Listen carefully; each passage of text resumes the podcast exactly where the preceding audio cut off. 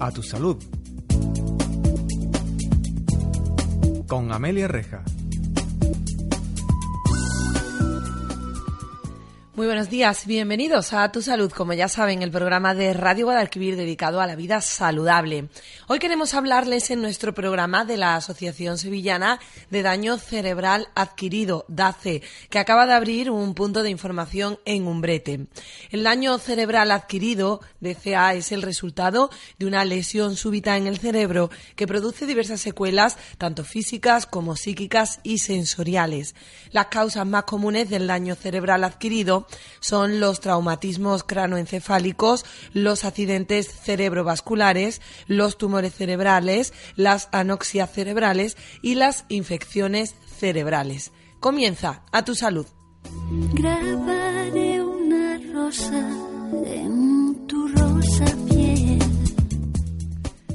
El daño cerebral surge de repente y nadie suele estar preparado para afrontarlo, ya que no solo se trata de superar el golpe emocional que esto supone, sino también de aceptar las consecuencias que la nueva situación trae consigo. De ahí la importancia de asociaciones como DACE, que centran su trabajo en ayudar a las personas afectadas por un daño cerebral, así como a sus familiares. Hoy vamos a conocer un poco más a fondo el trabajo de esta entidad y lo hacemos con Trinidad Serrano, educadora social de DACE. Muy buenos días, Trinidad. Hola, buenos días, Amelia. Bueno, Trinidad, son muchas las secuelas que pueden dejar un daño cerebral, pero sin duda se trata de una lesión que marca un antes y un después en la vida de una persona y de los que la rodean, ¿verdad? Sí, efectivamente así es. Coméntanos porque cómo cambia la vida de una persona que sufre un daño cerebral. Pues cambia, cambia totalmente. Una persona cuando sufre un daño cerebral pues tiene que volver a empezar, es como si volviera a nacer. Eh, tiene que volver a hablar, tiene que volver a andar, tiene que volver siempre con, con bastante apoyo tanto familiar como de, de un equipo sociosanitario. Y bueno, y Trinidad, ahí estáis vosotros, ¿verdad? La, la asociación DACE para prestar todo tipo de servicios para intentar que estas personas, bueno, pues sobrelleven de la mejor manera posible eh, las secuelas de esta lesión. Efectivamente, así nació la asociación en el 1992 en el, en el Hospital Virgen del Rocío, en, en los pasillos del hospital. Un grupo de padres se encontraron con, con hijos con esta situación y ahí comenzó la andadura. Ujú. Y bueno, y coméntanos un poco en qué consiste vuestro trabajo, qué tipo de servicios son los que ofrecéis a estas personas y sus familiares. Pues intentamos cubrir todos los servicios, todas las necesidades que necesita una familia después de un daño cerebral. El- tenemos servicios desde unidad de estancia diurna, centro ocupacional, eh, un programa de voluntariado, atención a familias, programa en el domicilio para personas gravemente afectadas y así distintos servicios, aunque nos quedan todavía algunos que poner en marcha, pero intentamos cubrir todas las necesidades de una persona con daño cerebral y su familia. Eh, bueno, ¿y de qué manera funcionáis? ¿Cómo pueden acudir alguna persona a, bueno, a beneficiarse de estos servicios que les ofrecéis? Pues cualquier familia que, que esté en esta situación puede acercarse o bien a la entidad o llamar por teléfono a nuestro centro y, y ahí la trabajadora social es la que comienza una valoración con la familia, la neuropsicóloga y así sucesivamente para que para cubrir las necesidades cubrir las necesidades que necesite la familia. Bueno, eh, entiendo que, que el objetivo, en definitiva, de todo este trabajo que realizáis es normalizar, en la medida de lo posible, la vida de estas personas. ámbito laboral, social, sanitario, depende de, de la afectación que tiene la persona con daño cerebral. Estamos hablando de personas de diferentes edades, ¿no? Sí, desde niños tenemos un programa infantil hasta personas pues, de edad avanzada. Ujú. Bueno, y acabáis de abrir un punto de información en Umbrete. ¿Con qué objetivo, Trinidad? Sí, pues mira, el, la difusión y la sensibilización a la sociedad ha sido siempre desde que nos constituimos. Pero en el 2013 eh, comenzaron, son nuestras propias familias las que demandan eh, el que haya más difusión y más sensibilización para que muchas familias que no nos conocen puedan puedan acercarse y, y- y disponer de nuestros recursos. Así surge dos puntos de información, uno que tenemos en Umbrete para cubrir la zona de la Jarafe Sí. y otro que tenemos en Aral. Y bueno, y en este punto de información, ¿qué es lo que hacéis? Eh, y, y qué personal es el que atiende este punto de información? Pues mira, nos reunimos, ahora mismo so- estamos ocho personas. Eh, eh, estoy yo como educadora social, un- mi compañera, de, miembro de la Junta Directiva, Manuela, y un grupo de voluntarios de cada municipio eh, con el objetivo de ir sensibilizando y difundiendo nuestra, nuestra entidad. Ujú. Es muy importante el trabajo del voluntariado en una asociación como la vuestra, ¿no, Trinidad? Fundamental. Si no fuera por el voluntariado, no llegaríamos a todos los lados que, que estamos llegando. Eh, vamos, son fundamentales, imprescindibles. Y normalmente el perfil del voluntariado de vuestra asociación, ¿cuál es? ¿Familiares e incluso personas que han sufrido una lesión cerebral? Hay de todo, hay familiares, hay personas afectadas, hay personas de la universidad que han conveniado con, con nuestra entidad para hacer acciones voluntarias. Eh, no hay un perfil, verás, que, que está bastante abierto, hay bastantes perfiles, Ujú. Desde más pequeños hasta más mayores, tampoco por edad. Bueno, y Trinidad, eh, ¿qué mensaje lanzarías a aquellas personas que acaban de sufrir algún daño cerebral y bueno, y se encuentran en sus casas un poco perdidas, sin saber qué hacer, sin saber cómo, cómo volver a la normalidad en su vida dentro de las secuelas que ya la- le haya podido dejar esa lesión? Pues yo le animaría a que se informaran, a que mm, vieran lo que qué situación están viviendo y, y buscaran información con la trabajadora social que tengan más cercana, bien servicios sociales, el propio hospital y luego se acercara evidentemente a nuestra asociación. Existe un montón de recursos dirigidos a las familias, por lo tanto probablemente puedan beneficiarse y, y disponer de algún recurso que, que, le, que les sirva para, para ir mejorando y superando esta situación. Eh, ¿Cuáles serían los pasos a seguir? Porque, bueno, suele haber eh, secuelas físicas, pero también hemos dicho psicológicas y emocionales, ¿no? ¿Cuáles eh, crees tú que se deberían intentar recuperar antes o todo hacerlo al mismo tiempo? Mira, el, el primer año y medio, dos años del daño cerebral es fundamental que la persona afectada reciba una rehabilitación. Una rehabilitación no solo física, sino psicológica y según las secuelas que, que tenga del daño cerebral. Por lo tanto, ese primer año debería de recibir o bien por el sistema sanitario público o bien de forma privada, pues, por una rehabilitación. Y ya después de esa rehabilitación, Después de esa rehabilitación depende cómo evolucione la persona, porque cada persona evoluciona de una manera. Eh, pues sería otro tipo de actividades o se continuaría con alguna rehabilitación o ya se iría viendo o derivando al servicio más adecuado.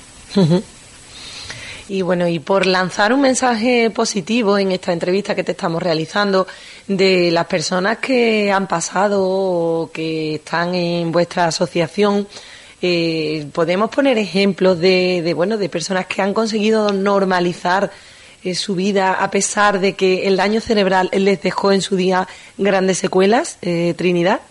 Claro, ahí verás el daño cerebral, eh, las secuelas son muy heterogéneas, no son, hay, las personas son totalmente diferentes de una a otra. Por lo tanto, hay personas que sí, que han vuelto a estudiar, que han vuelto a incorporarse al puesto de trabajo y tanto que también hay personas bueno que se han quedado en una situación encamada, se han quedado encamados. Pero bueno, no hay que perder la esperanza, ¿no? No, evidentemente no, hay que seguir luchando. Además, aquí los pasos se van avanzando poquito a poco, por lo tanto hay que seguir, esto es como una gotita, gotita, gotita, hasta que llenamos el vaso, ¿no? Pues igual, tenemos que seguir luchando día tras día y consiguiendo pequeños objetivos para, para finalmente llegar al objetivo que nos planteemos. Bueno, y ya para terminar, eh, Trinidad, volvemos a recordar cómo pueden ponerse en contacto con vuestra asociación, con DACE y bueno, y dónde está ese punto de información en Umbrete para todas aquellas personas de la comarca del Aljarafe que deseen ponerse en contacto con vosotros. Trinidad, recuérdanos las vías. Mira, eh, o bien por teléfono a la asociación, que la sede está en Sevilla, en Miraflores, en el Centro Social de Miraflores, en el número de teléfono 954 43 40 40. Y luego el punto de información de Umbrete lo tenemos en el Centro de Mayores de Umbrete, en la Plaza del Arzobispo sin número. Allí nos reunimos el segundo martes de cada mes, que precisamente es mañana por la tarde, a las 7 de la tarde. Estaremos allí hasta las 9. Y también en el punto de información de Aral, también nos reunimos el primer martes de cada mes, de 6 a 8, en la Casa de la Cultura. De acuerdo, bueno, pues aquellas personas que nos estén escuchando ya saben que tienen a su disposición tanto lo que es la sede en Sevilla de la asociación como estos dos puntos de información en Umbrete y en Araal. Bueno, pues eh, Trinidad Serrano, educadora social de DACE, muchísimas gracias por estar hoy con nosotros aquí en el programa Tu Salud y para lo que os haga falta, tenéis los micrófonos de nuestro programa para a vuestra disposición. Pues muchísimas gracias, Amelia. Hasta la próxima, Trinidad. Hasta la próxima.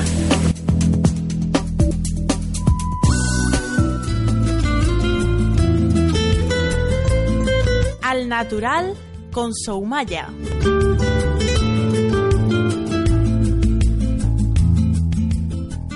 Y hoy en nuestra sección Al Natural vamos a hablarles de parásitos, de aquellos parásitos que se instalan en nuestro cuerpo y nuestra amiga y colaboradora Sumaya nos va a dar algunas claves que tenemos muy al alcance de la mano para poder combatir a estos parásitos. Muy buenos días, Sumaya. Muy buenos días. Bueno, pues tenemos esos organismos que invaden muchas veces nuestro cuerpo. Justa medida son perfectos, en su justa medida.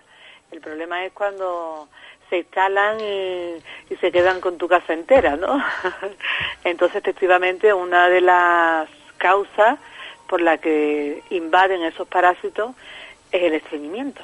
Uh -huh. El estar estreñido, date cuenta que son unos cuantos metros de extentino. Sí. Entonces, pues bueno, si no nos damos cuenta, pero aunque tú creas que vas al baño todos los días, pero se van quedando ahí residuos, se van dejando un poco ahí en los recodos, en las esquinas, bueno, una serie de mocos, de, adherencias, ¿no? Y todo eso, pues bueno, pues obviamente hace que proliferen eh, pues, los parásitos, que, que obviamente hasta eso es un mecanismo de defensa, es decir, el propio parásito lo que hace es eliminar, eh, eh, comerse todas esas toxinas, toda esa mierda.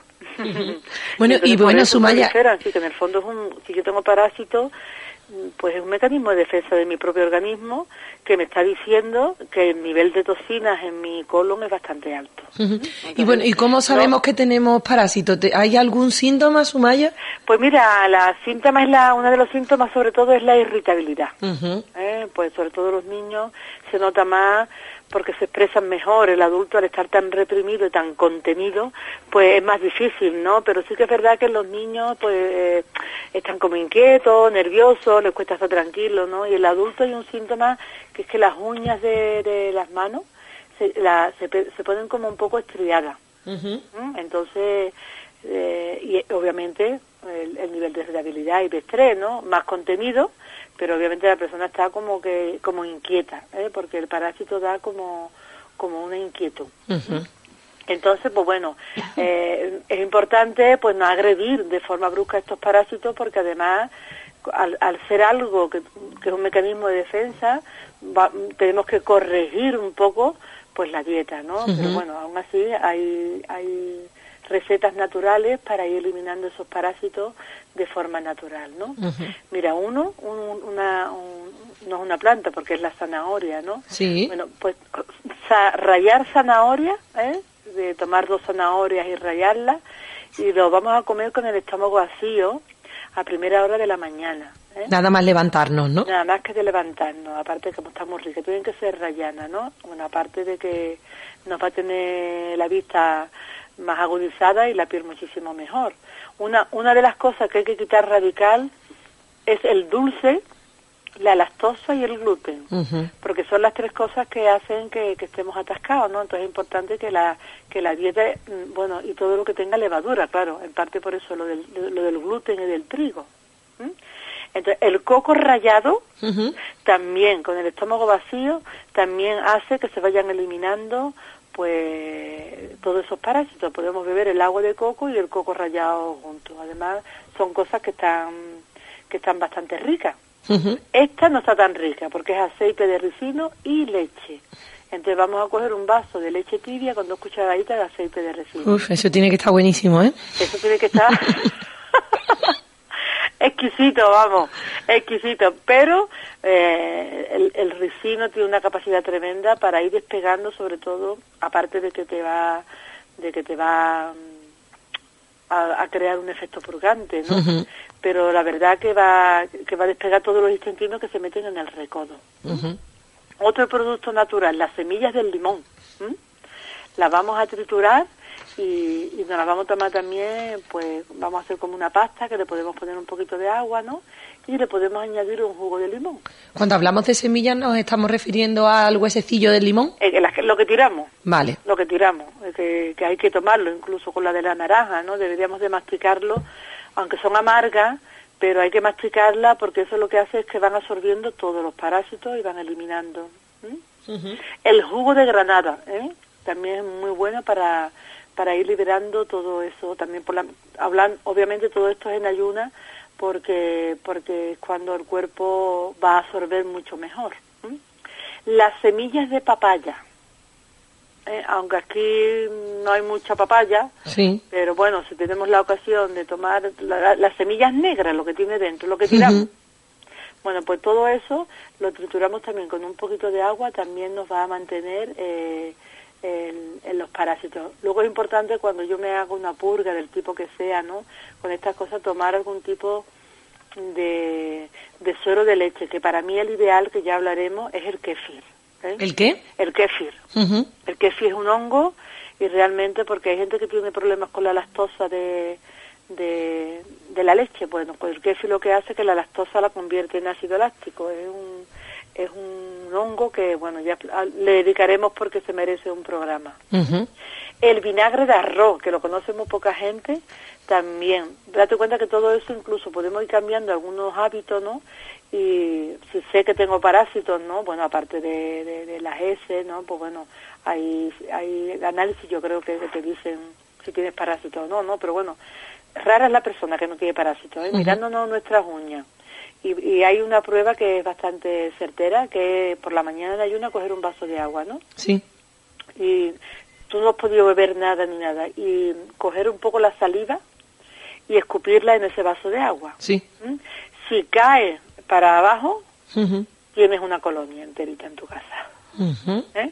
Si no, pues obviamente no no no no tiene, ¿no? O se queda a la mitad, ¿no? Pero si pesa mucho y va para abajo, ¿eh? Es que hay parásitos, pero vamos, que están ahí. están ahí y bueno, de todos modos te digo, por el tipo de alimentación que lleva, rara es la persona que no tiene parásitos, ¿no? Entonces son, son medidas alimenticias muy sanas, que no te hacen daño y que como tú sabes que abogo mucho por la limpieza, donde una vez a la semana pues me voy a depurar, me voy a limpiar, ¿no?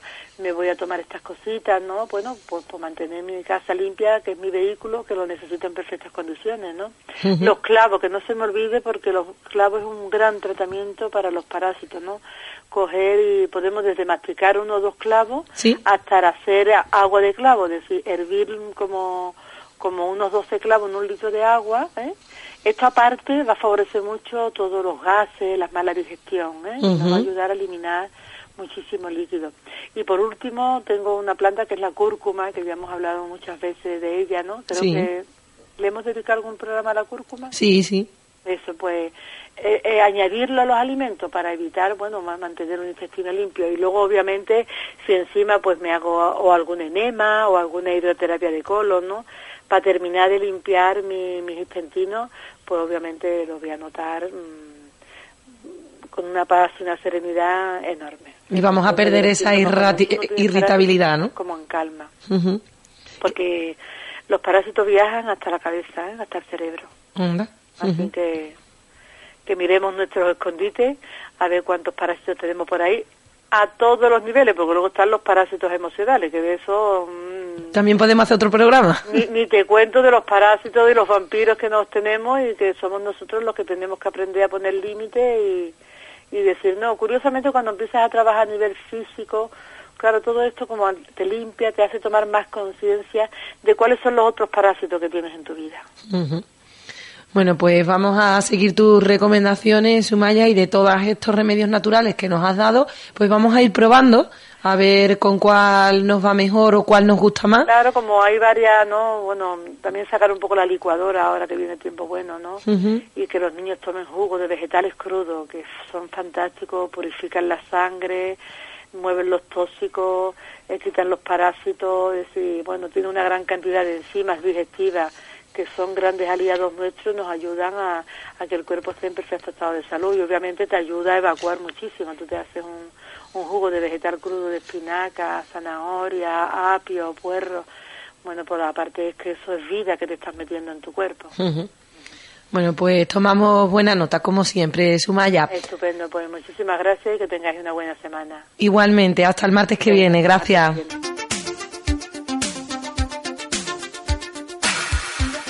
La dietista en casa con Rocío Bollo.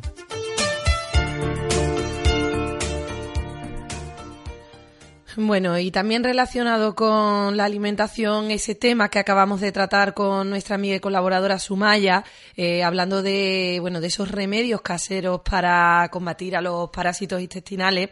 Vamos a meternos de lleno en la nutrición, en la alimentación saludable con nuestra experta y colaboradora, con Rocío Bollo. Muy buenos días, Rocío. Buenos días.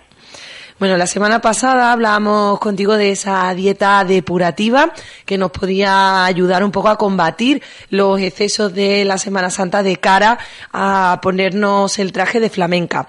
Pero bueno, hay gente que recurre a otro tipo de dietas para esa operación bikini y esa cercanía de la feria y tal, que son las llamadas dietas milagro, ¿no?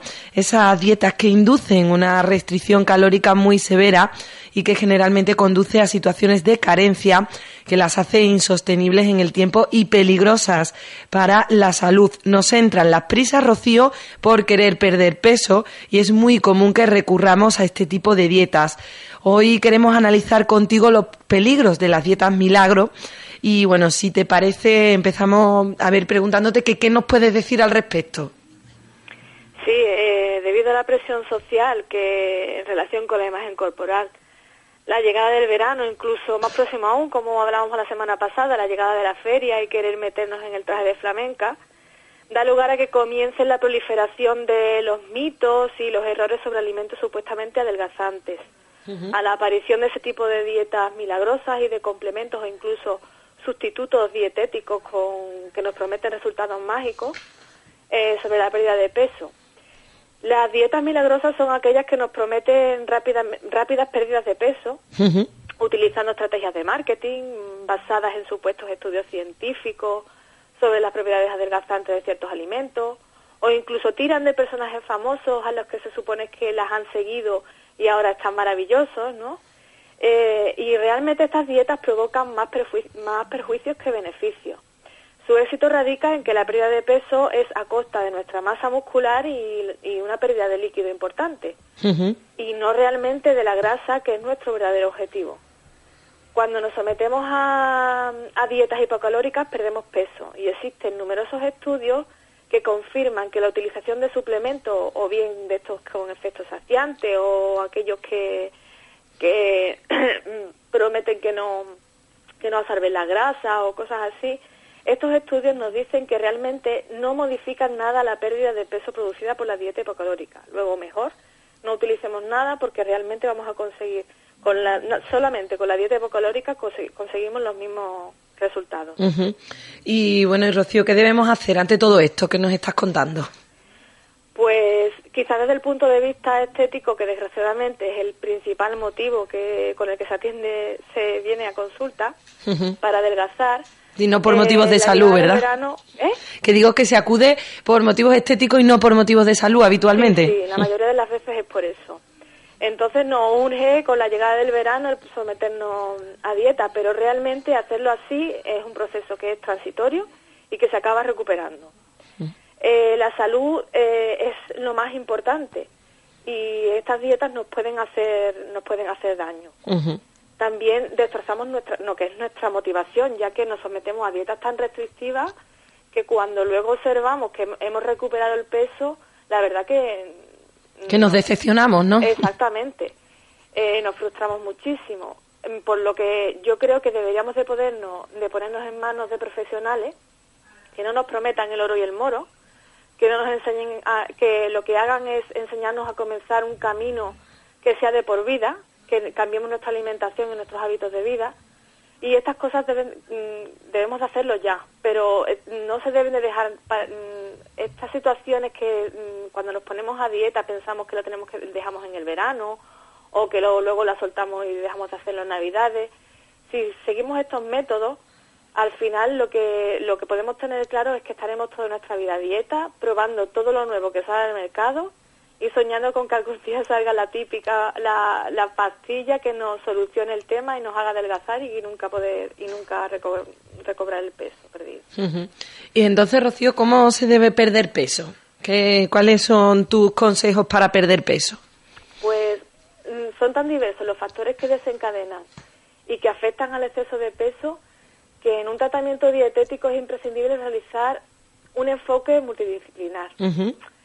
El tratamiento más eficaz consiste en una dieta personalizada que sea además acompañada de una educación dietética y ayudado de una terapia psicológica de conducta para que nos ayude a fomentar los hábitos alimenticios y, llevar un estilo de vida saludable.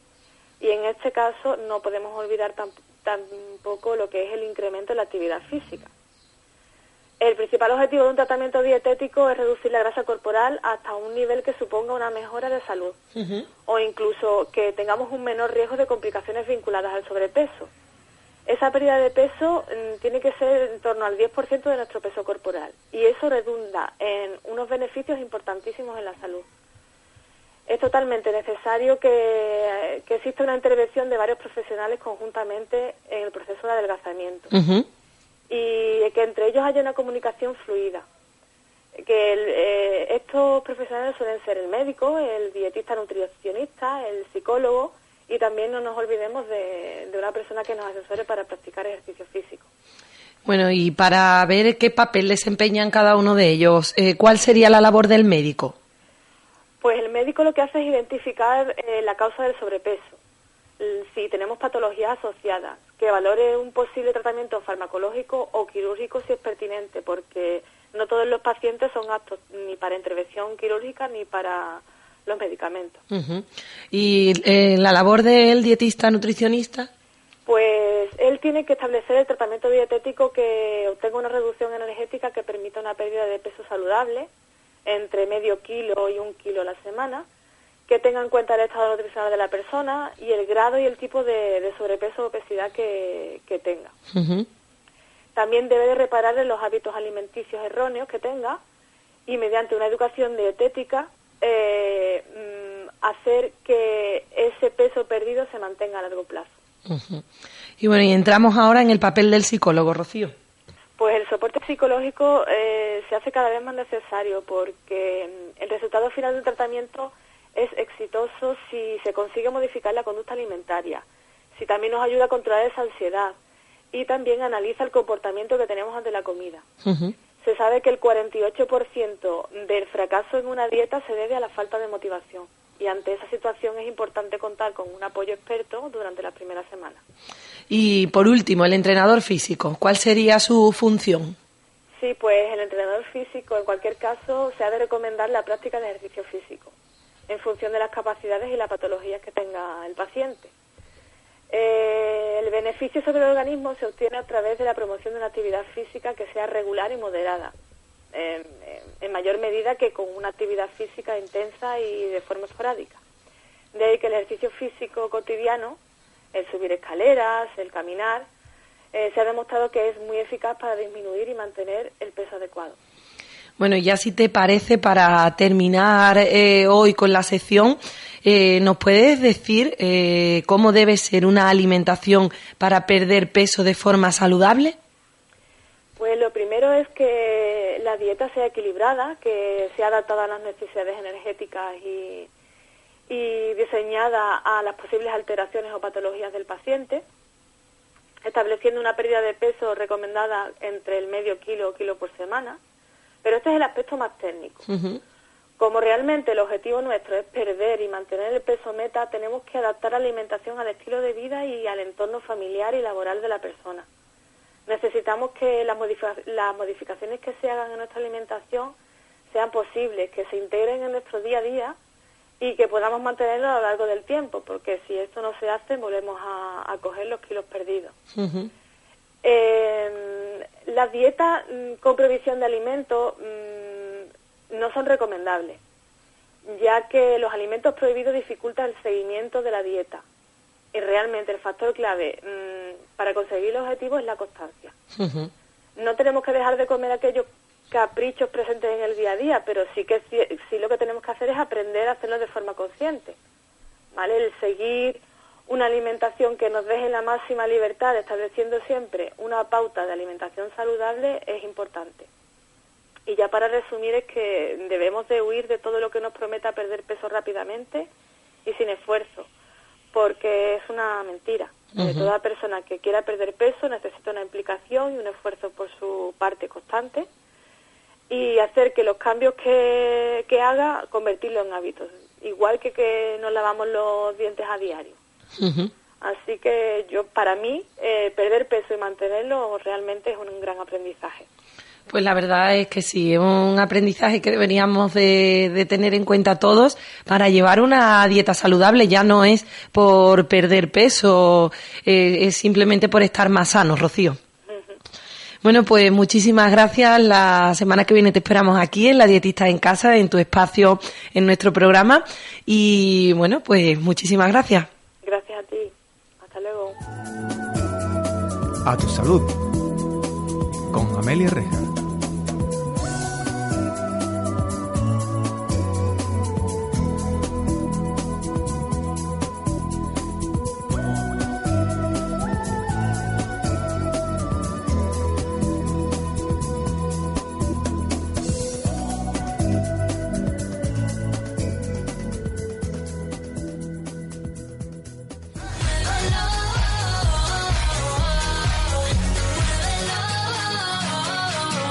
Paso a paso con José María Muñoz Lozada.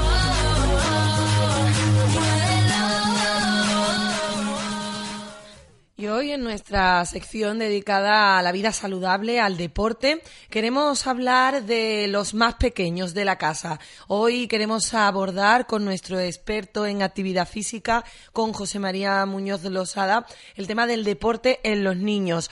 Muy buenos días, José María. Hola, buenos días, Bueno, pues sabemos que es muy recomendable la práctica de ejercicio físico, pero es recomendable a todas las edades, ¿verdad? También desde la infancia. Sí, por supuesto. Es importante la actividad física en todas las edades, como bien hemos estado hablando en todos estos programas desde el primer día, por la mejora saludable ¿no? que tiene el deporte como tal, todos los beneficios que te trae para la salud. Y en este caso que estamos hablando de, de los más pequeños, ¿no? A nivel a nivel escolar o infantil, pues la verdad que también es muy importante porque es muy positivo para ellos. Eh, no solo el deporte que puedan realizar en los centros educativos, sino que también es recomendable que practiquen alguna actividad física eh, en horario de tarde, no como actividad extraescolar.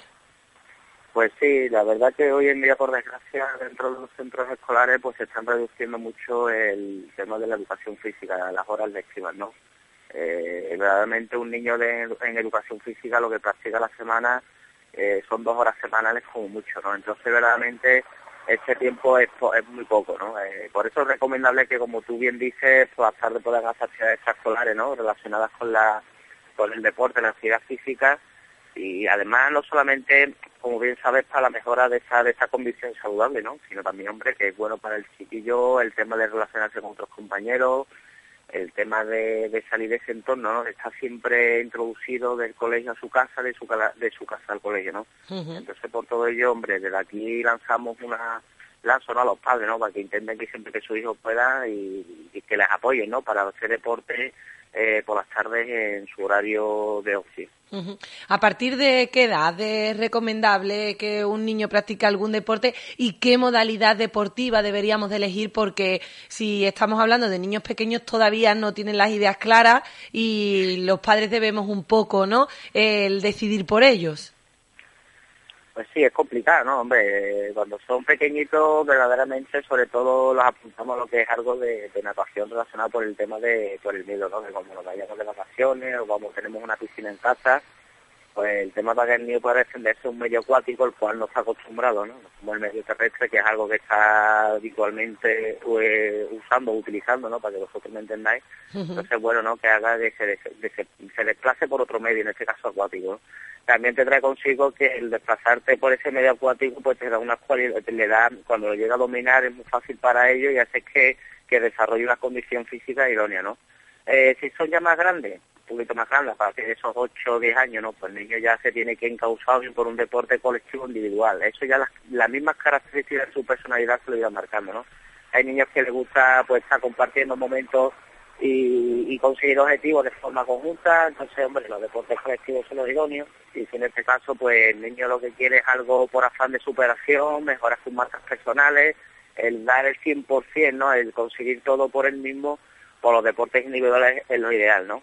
Pero bueno, eh, en definitiva el niño con el paso del tiempo, si se va introduciendo poco a poco, eh, va viendo deporte, va practicando, va jugando en su colegio, va jugando también con sus amiguitos por las tardes, o sus padres, el niño al fin y al cabo te dice dónde, hacia, dónde quiere ir, ¿no? Eh, y ya para terminar, José María, eh, ¿cuántos días a la semana o cuántas horas se debe dedicar a la actividad deportiva en el caso de los niños y niñas? Lo ideal serían, como siempre hemos dicho, tres días a la semana, ¿no? Tanto para un adulto como un niño, tres días a la semana, una hora es lo ideal, ¿no? Es verdad que a lo mejor los primeros años, ¿no? Si estamos hablando de niños de tres, cuatro, cinco años que están yendo a la psicomotricidad o están yendo a, a clase de natación, ¿no? Con dos días está bastante bien, ¿no? Más lo que hace en su colegio, pero lo ideal son tres días como mínimo, tres días una horita, es algo que pueden soportar, es algo que el niño lo va a agradecer y es algo también, hombre, que eh, le va a repercutir eh, psicológicamente y sobre todo fisiológicamente, ¿no? Bueno, pues hoy lanzamos esa recomendación a las familias que nos estén escuchando, que es bueno el que los más pequeños pues también realicen alguna actividad física. Muchísimas gracias, José María Muñoz Losada. Venga, pues, un saludo. Hasta la semana que viene, gracias.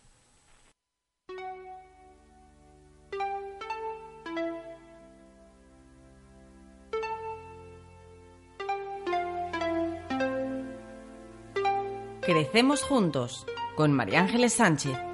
Espacio patrocinado por el Gabinete de Psicología Infantil Crecer.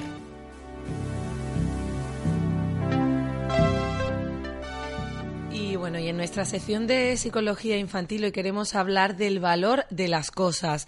¿Puede un niño de 3 a 10 años aproximadamente aprender a valorar lo que tiene o es aún muy pequeño?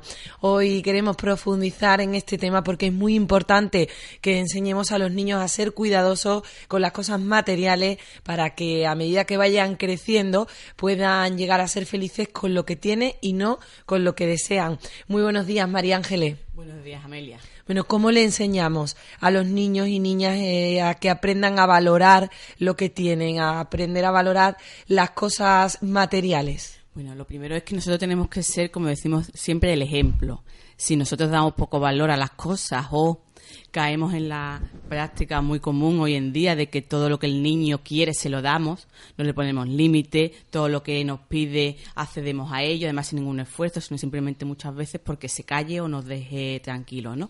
O también muchas veces lo que pasa es que compramos como impulsivamente porque queremos que tenga todo aquello que el niño mire o que nosotros quisimos tener, entonces le estamos transmitiendo que las cosas no tienen valor porque sí que es verdad que hay que diferenciar que una cosa es el precio de las cosas y otra cosa es el valor que tienen las cosas, que generalmente confundimos y la mayoría de las personas no saben diferenciar esos dos conceptos, ¿no? El precio es algo simbólico, pues que puede tener X, puede valer X euros, X, como digamos, según la moneda, ¿no? Pero para alguien ese precio puede ser muy simbólico y darle mucho valor, que sucede mucho hoy en día en la sociedad consumista la que tenemos, pero para alguien eso aunque cueste a nivel monetario mucho para mí no tiene valor. Entonces muchas veces a los niños nos pasa eso, ¿no? Que les regalamos cosas porque son muy caras pero el niño a él no le da ningún valor. Lo típico que cuando en Navidades le regalas el último modelo y el niño se pone a jugar con la caja. ¿Por qué? Porque lo que de verdad tiene valor para el niño es la caja, aunque luego te haya costado mucho dinero, ¿no? Entonces, lo primero es que los padres aclaren, eso se ve muy claro cuando tú tienes una escala de valores. Cuando tienes una escala de valores, ve a lo que realmente le das valor y a lo que no, independientemente de que sea más cuantioso, cueste más o menos trabajo. Hoy en día, ¿cuál es el problema que tienen los niños? Que como acceden a todo con esa gran facilidad, además, a la más mínimo que se estropean, lo tiramos y le sustituimos por otro, pues para ellos las cosas no tienen ni valor ni precio. Yo que sé que yo antes de abrir la boca tengo todo lo que quiero. Además, cuando es cumpleaños, cualquier festividad, me bombardean a regalos. Con lo cual, para mí las cosas, si yo ya no entiendo lo que es el concepto monetario, tampoco me estás enseñando a, a que comprenda el concepto de valor en sí de las cosas, ¿no? Por eso hoy en día es muy típico que los padres te digan, es que no valoran las cosas que tienen, es que no disfrutan con lo que tienen, es que se aburren. ¿Por qué? Porque yo no tengo que esforzarme. Es que nunca nada les parece suficiente. Claro, efectivamente. ¿Por qué? Porque yo sé que a la más mínima me lo van a sustituir por otra cosa. Entonces, que es importante que los niños, primero eso, sepan que una cosa es el precio y otra cosa es el valor es una cosa muy sencilla, ¿no? Pues tú le dices a un niño, tú estás en el desierto, ¿qué vale más, un vaso de agua o un diamante? Monetariamente, a nivel monetario, puede tener más valor económico el diamante, pero, en esa situación que tiene más valor, el agua. El diamante a ti allí no te sirve absolutamente para nada, ¿no? Pues la sociedad igual, ¿qué es para ti importante y qué de verdad valoras? Pues eso que valoras, lucha por ello independientemente del valor que tenga, ¿no? Por eso muchas veces, sobre todo cuando regalamos a otra persona o a los niños, nos vemos eso que para nosotros le damos mucha importancia y la otra persona, pues ni, ni chicha ni, ni gloria, ¿no? Que aquí una vez más tenemos que hablar también ¿no? de, del esfuerzo, ¿no? De que tenemos que enseñarle que para conseguir las cosas también hay que esforzarse, ¿no? Efectivamente, primero es el esfuerzo y también que yo sea responsable del cuidado de las cosas. ¿Por qué? Porque cuando tú le estás enseñando al niño que tiene que cuidar de sus cosas y de la de los demás, que es muy importante porque muchas veces se nos olvida si queremos que cuide sus cosas, para, pero de las demás da igual lo que haga, ¿no? ¿Qué pasa? Que si yo ahí le estoy inculcando que las cosas tienen un valor y que hay que cuidar por ellas, que puede ser un accidente o simplemente por el uso que se estropee y se rompa, porque las cosas se rompen y no pasa absolutamente nada, ¿no? Y si podemos, la sustituimos, podemos intentar arreglarla, que no puede ser, la sustituimos. Pero que es importante que se cuiden, pero porque no, si no se cuidan, evidentemente se van a, romper con más facilidad, ¿no? Entonces el niño tiene que ser responsable. ¿Por qué? Porque ahí también le estamos inculcando que cuando tú eres responsable de las cosas, también eres responsable de las personas. Y a las personas hay que tratarlas bien. Empezando por uno mismo, pues que uno tiene que ser aseado, tiene que vestir de una manera correcta. Correcta no significa que tenga que ir a la última moda, pero que no se puede ir desnudo por la calle, por ejemplo, ¿no? Que puedes ir en la playa, pero que bueno, en medio de la calle en una ciudad no se puede ir, que tiene que ser cuidadoso con él, que tiene que ser aseado, que tiene que ser responsable de su mochila, de su cuaderno, de que tiene que estar el cuaderno ordenado, que la letra será más bonita o menos, pero que el cuaderno esté limpio, presentable. Con sus libros igual. ¿Por qué? Porque los libros es importante que se sepa que hay que cuidarlos. ¿Por qué? Porque ahí también estamos inculcando el valor del amor a la lectura, a la sabiduría. Si yo tiro un libro, doblo las hojas, ¿cómo después voy a querer que mi hijo ame la lectura o ame el conocimiento, si donde está ese conocimiento lo está maltratando. Entonces aquí es importante que los padres sean el modelo, que cuidemos las cosas, nosotros somos un desastre y nuestras mismas cosas las tratamos súper mal, pues después poco le vamos a poder pedir al niño de que sea cuidadoso con sus cosas, ¿no? Que sea cuidadoso eso con, con, él personalmente, con sus cosas y sobre todo con las personas. Y que ese cuidado también se da cuando salimos del ámbito doméstico, porque muchas personas inculcan a sus hijos que en casa si hay que ser cuidadoso, no se tiran las cosas al suelo, que no se sube encima del sofá, pero cuando estamos en la calle... Nos da un poco igual, ¿no? Nos da igual, porque se supone que es que nosotros eso no es nuestro. Vamos a ver, la calle también es nuestra, es de todos. Y como es de todos, tenemos que cuidarla. Y los papeles no se tiran al suelo, no se molesta a los demás, pues tú puedes jugar con la pelota, pero sin molestar si alguien está sentado, sin ser respetuoso. Entonces, todo eso va dentro de lo que son los valores y el valor de que tú aprecies las cosas. Muchas veces yo hay algo que, sobre todo me siento muy mal cuando los niños dicen, es que es un viejo. Bueno, un viejo, tú puedes decirlo con cariño, no pasa nada. Es una persona mayor y hay que tener cuidado. Y hay que ser cuidadoso porque es una persona que tiene menos reflejos y que si tú le das con un balón, pues le puedes hacer mucho daño. O sea, a lo mejor le das a otro niño no, pero a una persona mayor sí. Y sobre todo el respeto de, de, la edad, ¿no? Entonces, ese tipo de cosas, los padres es muy importante que demos ejemplo y que si vamos a un sitio común, a un bar, a una biblioteca, a cualquier sitio, los libros de la biblioteca, los libros de la biblioteca, hay que tratarlos con sumo cuidado porque es que son de todos. Y si tú lo estropeas, pues otro niño no va a poder disfrutar de ese libro. Entonces, todo eso al final que aprende el niño, que yo tengo que cuidar de las cosas. Entonces, cuando yo cuido de las cosas, me cuesta un esfuerzo tanto conseguirlas como mantenerlas y cuidarlas, yo las valoro. Pues María Ángeles, lo vamos a dejar aquí y yo creo que es importante eso, el que una vez más demos ejemplo a nuestros hijos e hijas y sobre todo que, que, bueno que les enseñemos a ser ordenados, a ser cuidadosos y a ser respetuosos. Muchas gracias. Hasta el próximo día. Muchísimas gracias, María Ángeles. En A Tu Salud Colectivos saludables.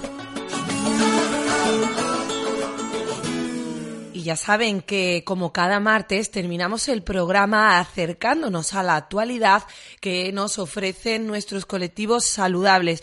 Hoy concretamente nos vamos a acercar una vez más a la Asociación Fibro Aljarafe, donde ayer por la tarde se celebraba un taller con prácticas guiadas sobre sesiones de Chiatsu, Chikung y Mindfulness. El encargado de impartir este taller ayer fue Víctor García Gutiérrez, terapeuta holístico, coach profesional y experto universitario en inteligencia emocional, que hoy está con nosotros en A Tu Salud. Muy buenos días, Víctor.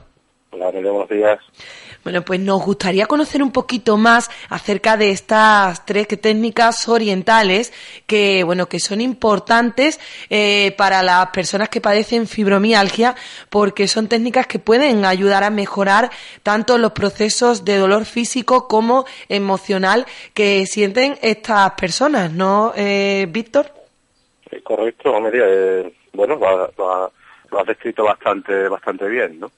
Estas tres líneas un poco que, yo propongo de trabajo, tanto el Shiatsu como el Chikung como el Mindfulness, tienen un poco la, característica de tratar, al igual que casi toda la medicina oriental, al ser humano de una forma holística, ¿no? Eso significa trabajarlo de forma global. Eh, más allá de, separar eh, la mente o la emoción y los procesos físicos por otro lado, tratar o de sanar las cosas de una forma parcial, lo que hace básicamente este tipo de trabajo es tratarlo de forma global. Entonces son, son es una característica que une a, las, a las tres a las tres a los tres trabajos.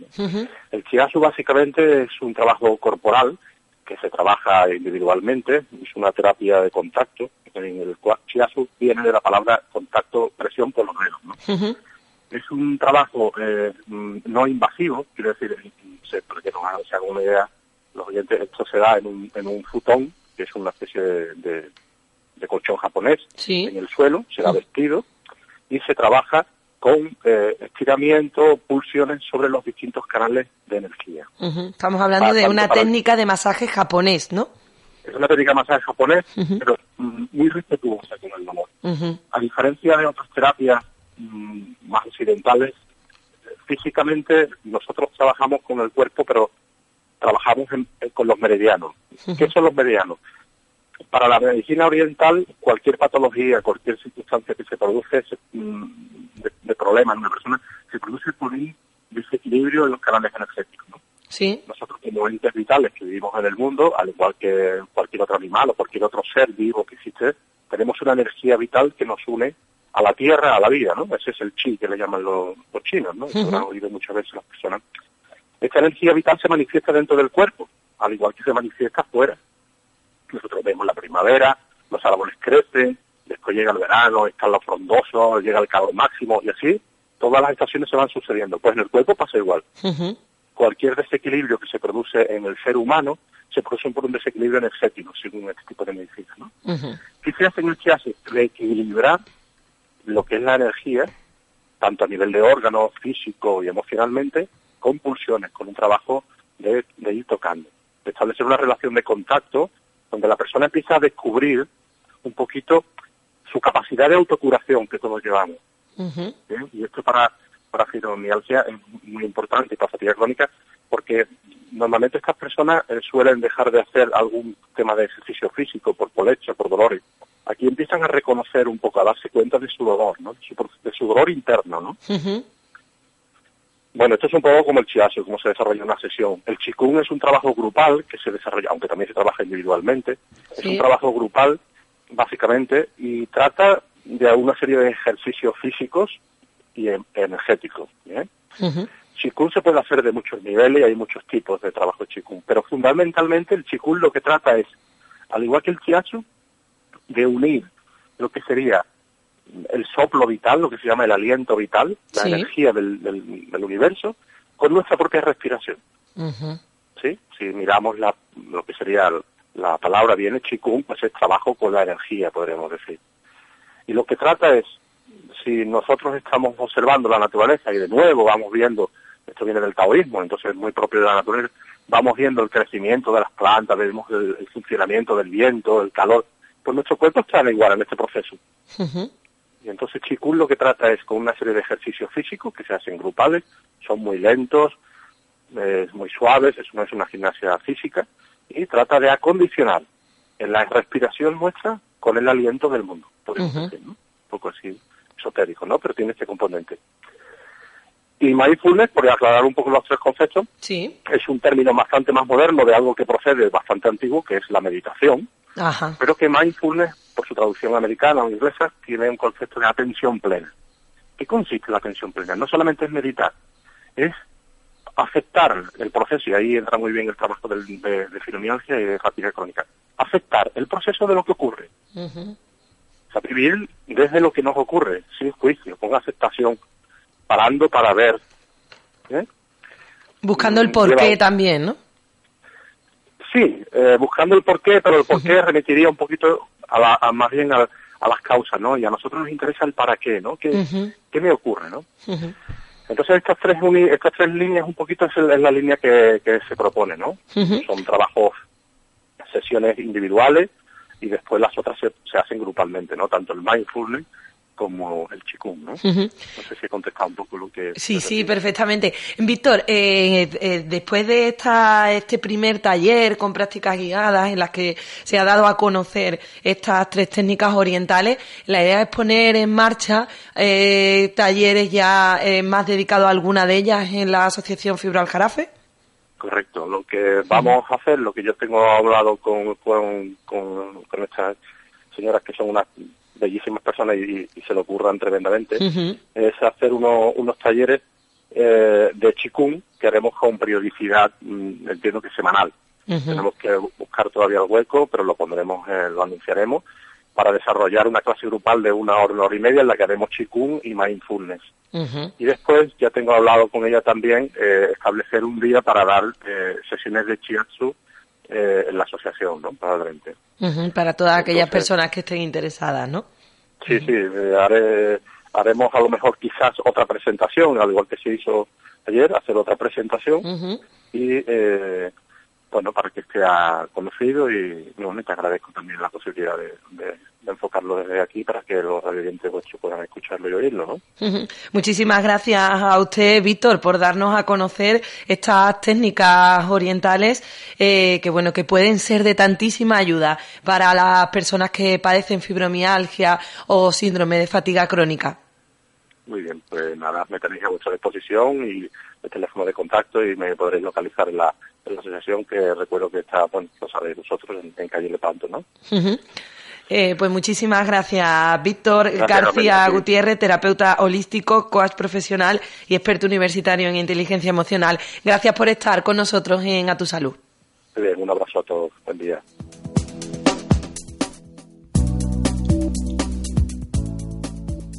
Bueno, y después de conocer estas técnicas orientales tan interesantes que nos pueden ayudar a todos en general, no solo a las personas que padecen fibromialgia o síndrome de fatiga crónica, nos despedimos hasta el próximo martes. Ya saben que tienen una cita con A Tu Salud todas las semanas, los martes a las 10 y 5 de la mañana aquí en Radio Guadalquivir. Muchísimas gracias por su atención y que pasen una feliz y saludable semana.